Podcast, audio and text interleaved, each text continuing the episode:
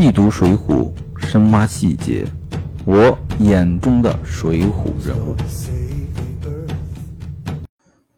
先更正一个错误，上一节呢，咱们讲这个武松带的刀，我们应该是读作坡刀，它不是朴刀啊。那个字儿呢是朴素的朴，但是呢，在这书里应该是读作坡。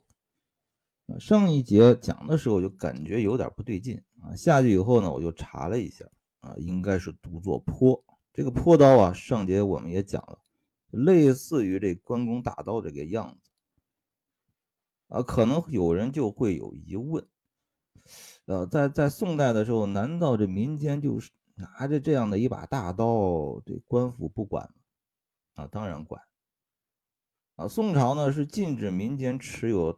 打杀伤性武器的，连这盔甲都民间都不能持有的。但是呢，上有政策，下有对策。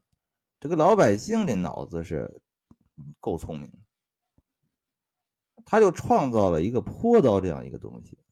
这个坡刀其实是两件东西组合而成的啊。首先呢是那个刀，那个刀是什么刀？是砍柴刀。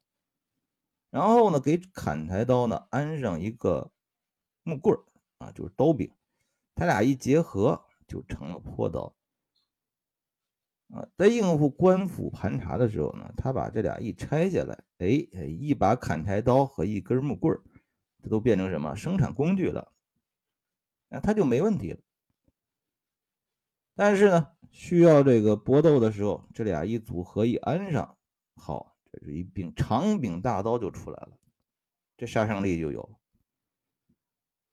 所以这种刀呢，就叫做坡刀。那《水浒传》当中呢，经常看到这个好汉们在出远门的时候，基本上都要带一把坡刀啊。就连那个武艺啊，是很不怎么地的这宋江，你看啊，他出远门的时候也是带一把破刀的。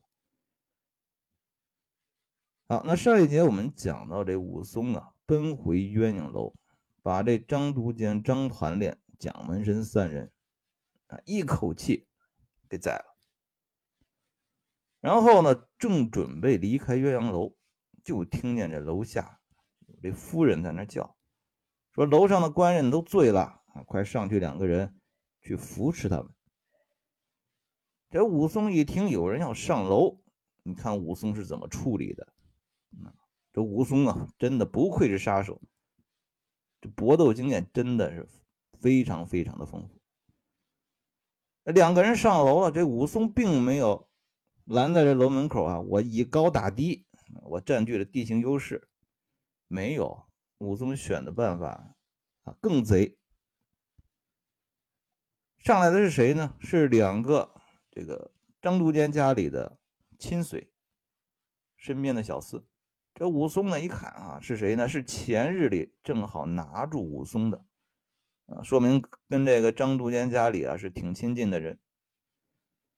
那武松啊，并没有闪身，而是藏在暗处，让他们过去。啊，你不是上楼吗？我先让你上来。上来，这俩人一看这情景，地上三具死尸，当时吓得目瞪口呆，动弹不得。武松要的就是这效果，就给你一个。突然的刺激，这个时候武松歘从背后就闪将出来了，就趁着你这一愣神儿，一刀剁翻一个，另一个想跑腿都软了，想喊喊不出来。这武松揪着头，第二个也宰了。那你说武松这格斗经验丰不丰富不丰富？他如果拦在楼梯口。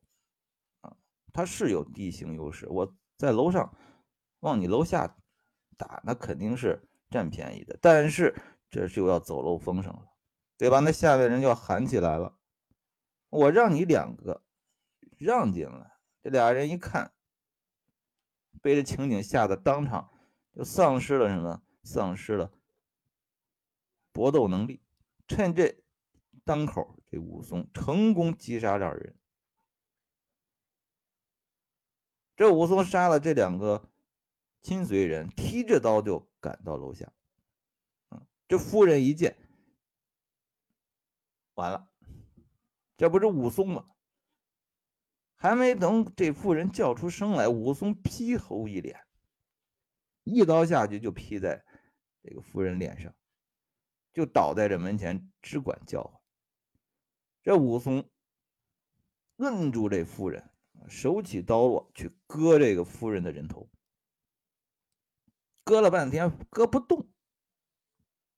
这武松啊，就这月光下看这刀口，这刀啊都已经。砍缺了，都卷了这儿了。这武松这把刀杀的人太多了。这武松把刀一丢呢，去后门外去拿他放在那儿那把什么坡刀啊，那把大刀拿过来了。然后呢，又回到楼下。这个时候呢，又见谁来了？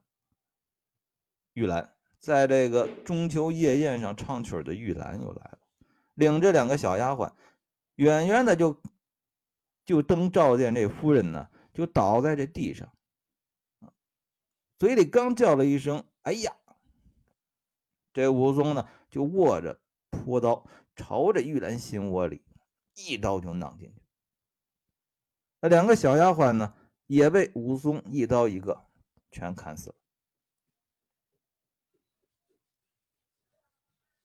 呃，武松杀了一地的尸体，然后走出中堂，啊，到了前门，又寻找了两三个妇女，也都捅死在这屋里。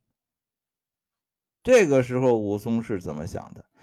书上说了：“我方才心满意足。”这句话是，听的人的后背发凉。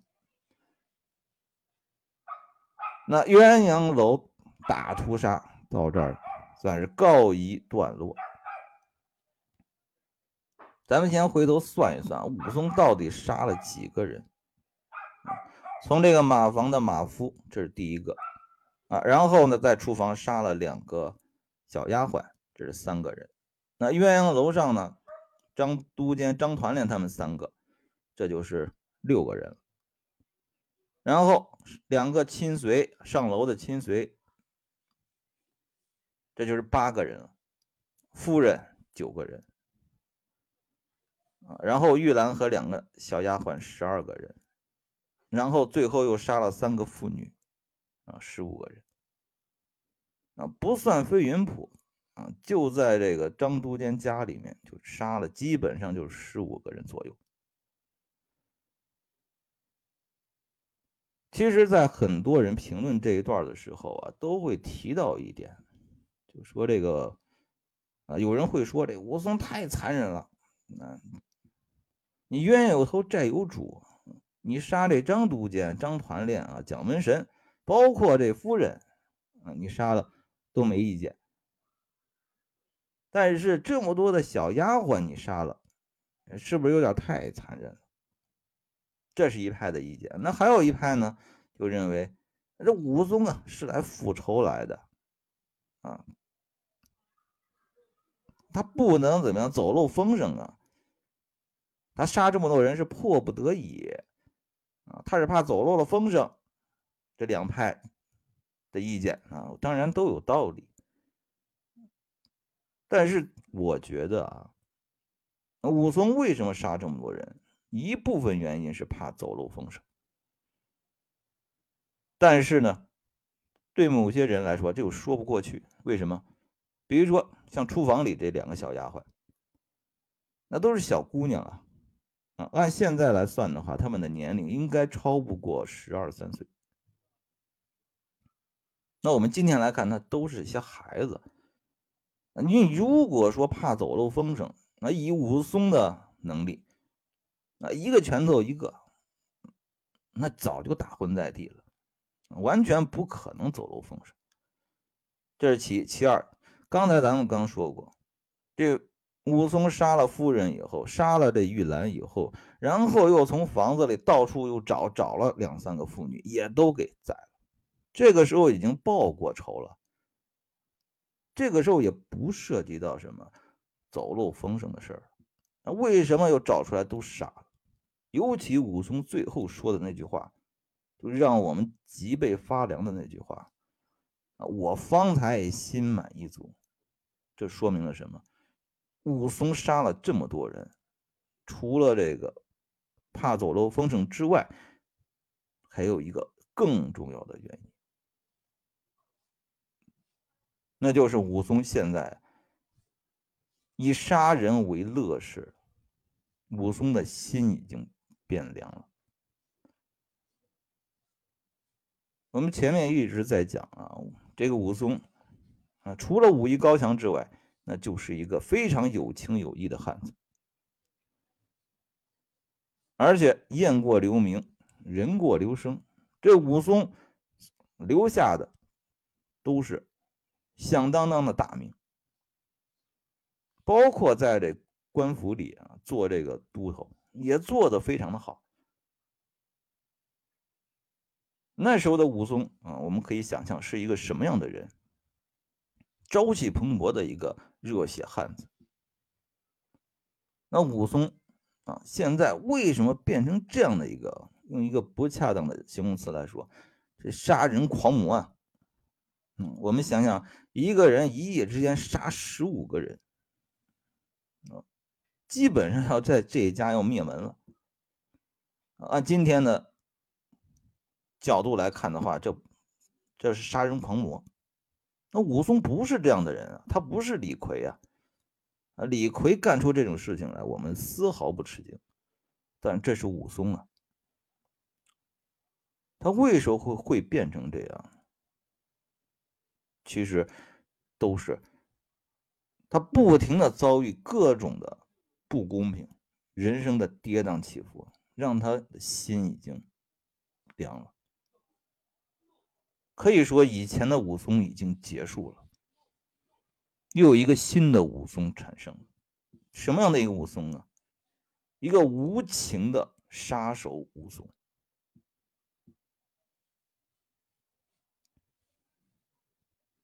而武松把人杀的差不多了，这个时候要真正的走向他的逃亡之路了。那我们看他是怎么走的。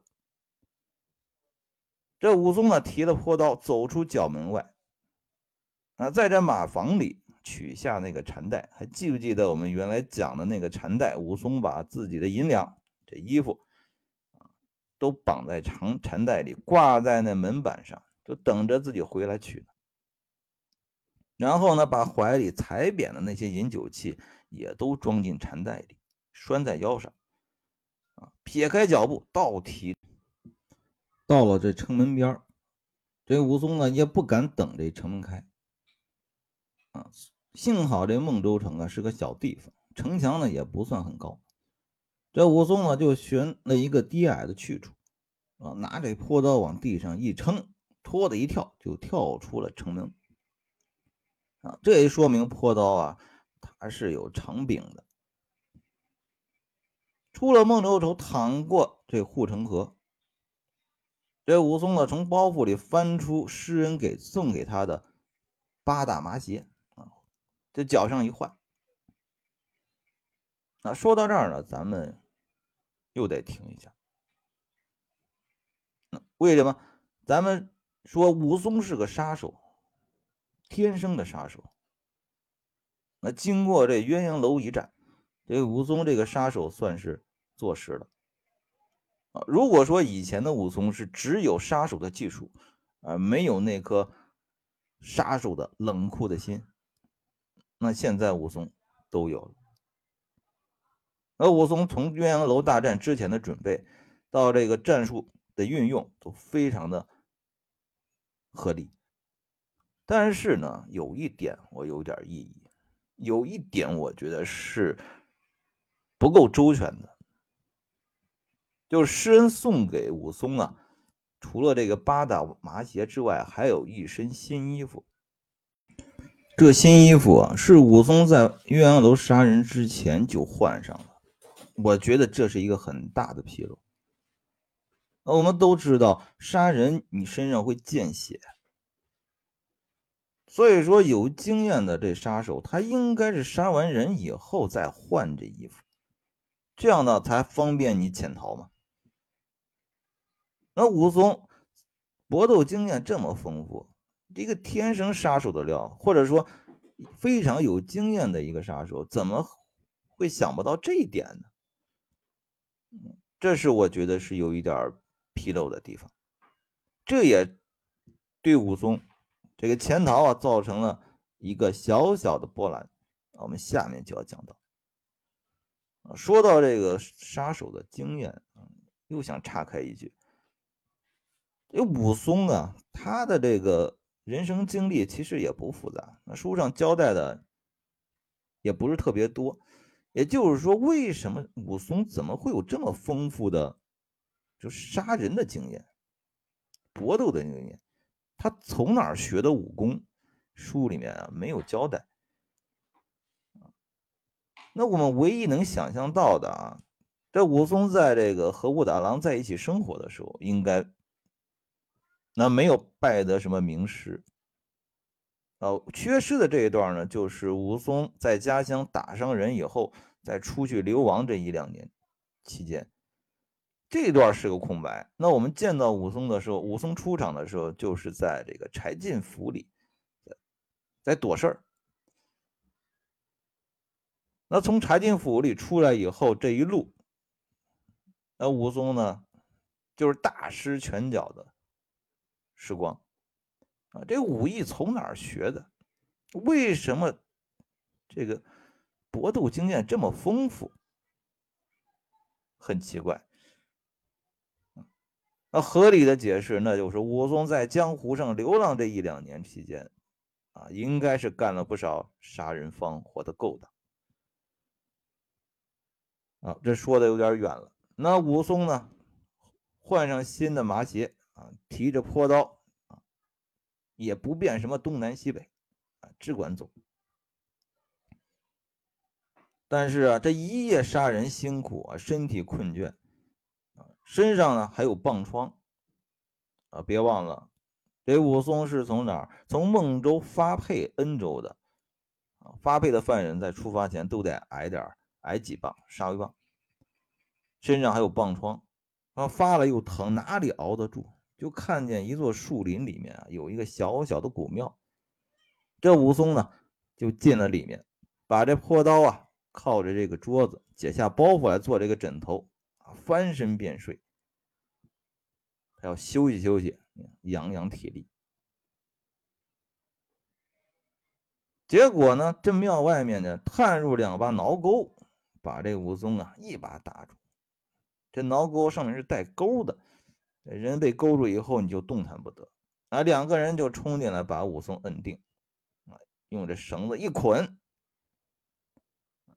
把武松就捆了个结结实实啊！两个人呢，在外面用挠钩固定住武松，两个人呢把武松捆住啊！这四人一看这武松这样子啊，就说了啊，这这厮啊，肯定不是什么好人！你看这汉子一身的血迹。啊，也不知道是从哪儿来的，肯定是在那儿做了贼得了手。武松呢被拿下以后，他也不说话，让他们去说去。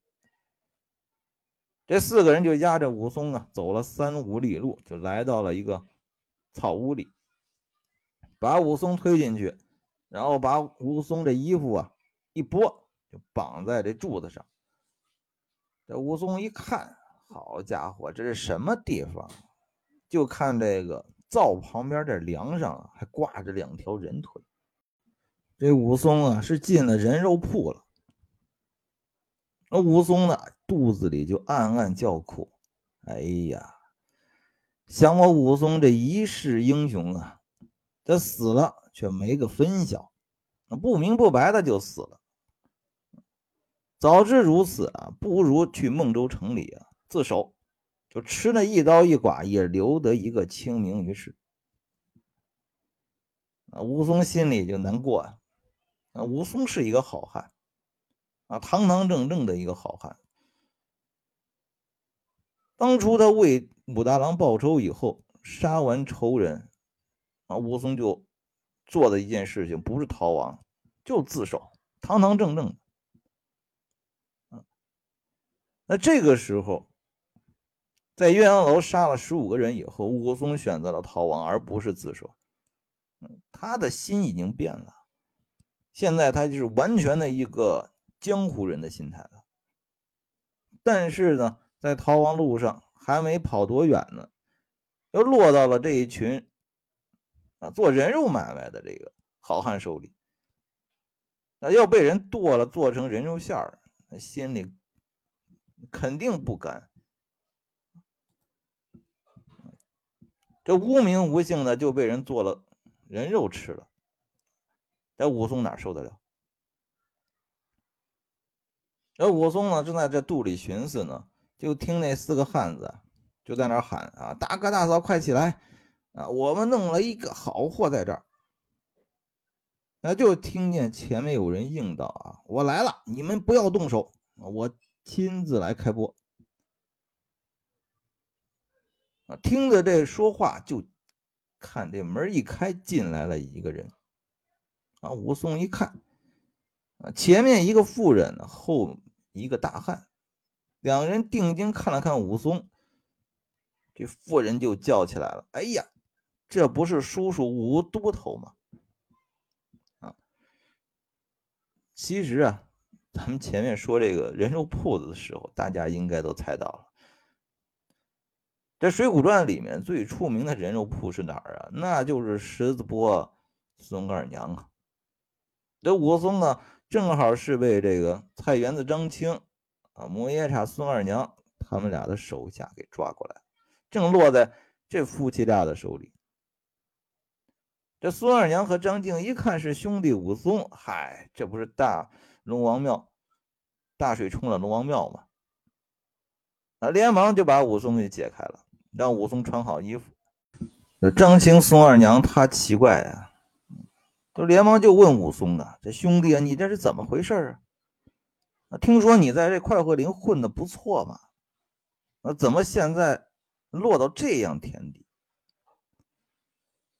这武松呢，就把这一段发生的事情啊，一五一十的给这张青说了一遍。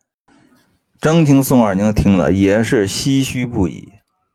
这夫妇二人呢，就安排武松在家里休养了这三五日。那平时呢，张青就派自己的手下四处打探这消息。那可以想象啊，孟州城出了这么大一个案子，那早乱成了一锅粥。啊，何况武松呢，在这墙上也留下了自己的姓名：“杀人者打虎武松也。”那官府呢，正四处派人就搜查这武松的踪迹。这张青一看，哎呀，这不是办法呀！于是呢，就找到武松商量，说：“兄弟啊，不是我怕事不敢留你，现在这官府抓你抓得很紧。”啊，正在排门挨户的搜，啊，我这儿啊，你恐怕是待不住啊，早晚要出事啊！我想给你安排一个好的去处。这武松呢，也没有亲人，也没个落脚处，这几天在寻思呢，也想不到一个好地方。那于是呢，就看这张青有什么好办法没有？啊，张青说了啊，兄弟。我有两个好朋友，在这个青州啊二龙山宝珠寺，在那儿落草。啊，这两个好朋友是谁呢？一个是花和尚鲁智深，一个是青面兽杨志，都是我们熟悉的老朋友了。啊，两个人呢合伙在那儿落草。啊，这张青呢就想，你武武松啊，你去那儿啊，我给你写一封书信，啊，他们一定会接受你的。啊，于是呢，张青呢就为这武松写了封信，啊，给武松呢收拾行装，啊，准备着尽早的出发。但是准备走的时候，这孙二娘啊有一个问题，啊，说是兄弟啊，如今这官府出了文书啊，啊，出了到处在找你。还出了三千贯的赏钱啊！画影图形，把你的面貌都画出来了，我看画的还挺像。那你这一路上你可怎么过去呀？啊更关键的还有一点啊，你武松的这脸上啊刻了两行金印啊，注意还不是一行，因为武松被刺配了两次了，留了两行金印，那可是太扎眼了。你这一路如何逃得过？啊，张青呢？这一听说，哎呦，这倒是个问题。啊，他也有办法，说那我给你脸上贴两个膏药算了。这张青这个脑子啊，真是秀逗了。啊，你有金印，我贴两个膏药遮一遮。这孙二娘一一听就笑了，天下只有你聪明，还能说出这种话来，这如何瞒得过做工呢？嗯，这样不行。